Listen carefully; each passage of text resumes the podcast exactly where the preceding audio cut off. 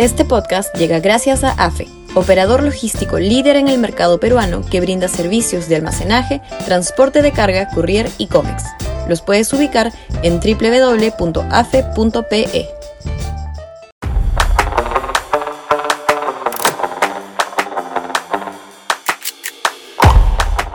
El desastre de Dina Boluarte. Sudaca, Perú. Buen periodismo.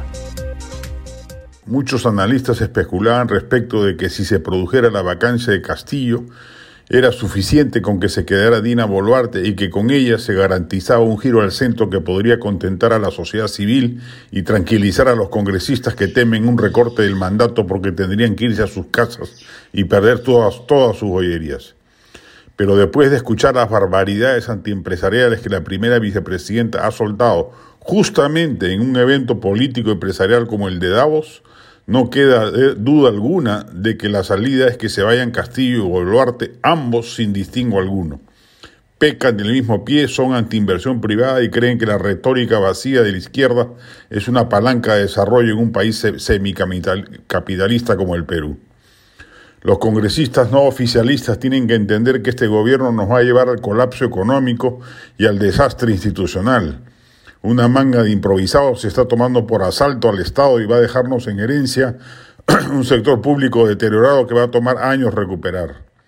La salida no es la vacancia presidencial exclusiva de Castillo, salvo que previamente prospere la inhabilitación constitucional de Dina Boluarte y de esa manera una vacancia presidencial dé pie a una sucesión congresal y a convocatoria de elecciones generales.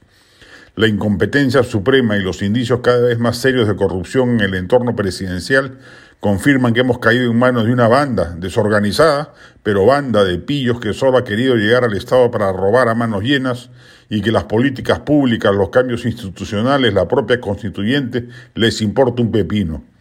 La calle se está calentando, pero existe así, aún así, el justificado temor de que eh, si eso ocurriese no habría en el Congreso conciencia de lo que correspondería hacer en ese caso. Por eso hay que decirlo con voz alta y clara.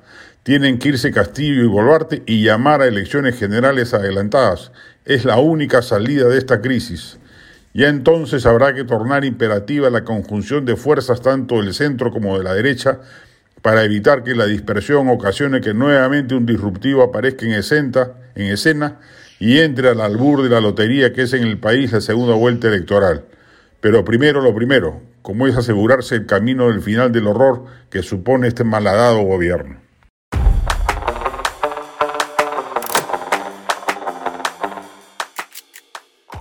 Este podcast llegó gracias a AFE operador logístico líder en el mercado peruano que brinda servicios de almacenaje, transporte de carga, courier y cómics. Los puedes ubicar en www.afe.pe.